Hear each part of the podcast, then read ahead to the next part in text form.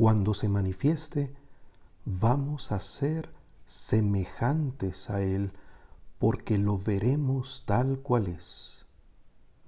Nuestro Señor Jesucristo, el Cordero que lava y blanquea con su sangre la túnica de los suyos, de los que son como Él, hijos de su mismo Padre, por la acción santificadora del Espíritu, semejantes a Él, para cumplir lo que desde el inicio de los tiempos se había sellado como nuestra identidad, cuando Dios, tras haber plasmado del barro a su criatura más preciada, frágil, hermosa, abierta a todas las posibilidades, la dotó de su imagen para desarrollar esa semejanza, para que la voz que sin cansancio lo aclama santo se filtrara a esas fibras y las nutriera de luz.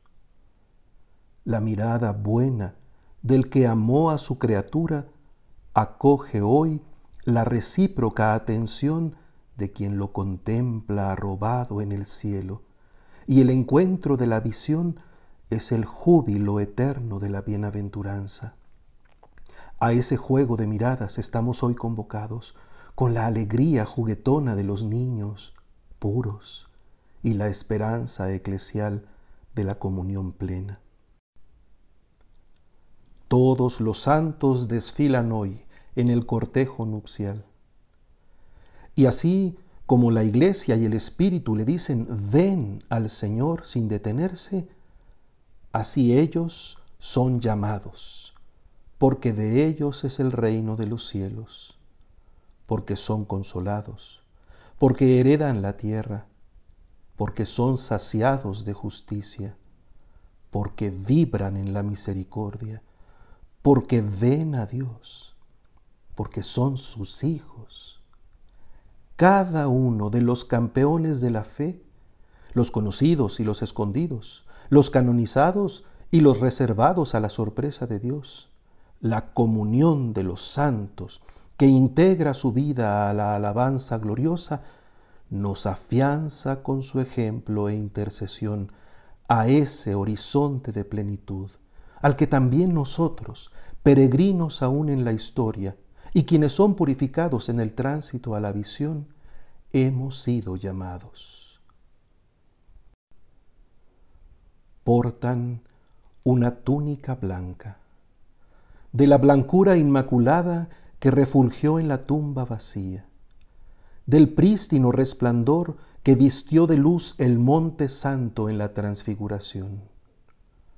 Su tela es el sol que ha curtido las experiencias y ha envuelto en la llama de la caridad sus búsquedas que afinó las voces comprometidas con la verdad, para que, como el Bautista, llamaran a la conversión y denunciaran la perversión, señalando al único que quita el pecado del mundo, ante cuyos pies son siempre indignos de agacharse para desatar sus sandalias, pero que adelantan sus pasos con el anuncio de su venida.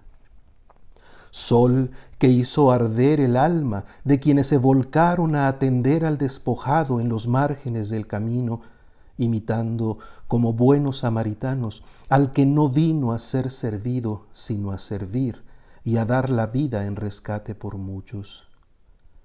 Claridad que despertó los ojos de quienes se detuvieron a contemplar con emoción la ofrenda insuperable de la viuda en el templo, la sinceridad de quienes aspiraban a la fidelidad piadosa, el juego gracioso de los pequeños signos del reino, la circunspección de quienes guardaban íntimamente los acontecimientos y los meditaban en su corazón.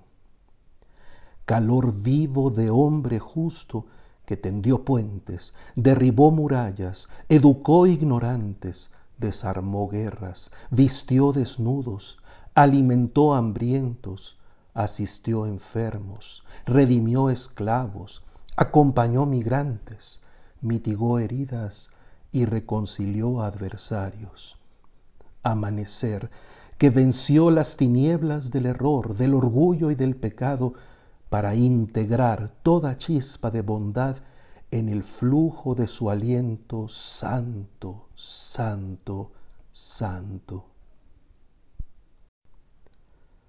La salvación viene de nuestro Dios, que está sentado en el trono y del Cordero.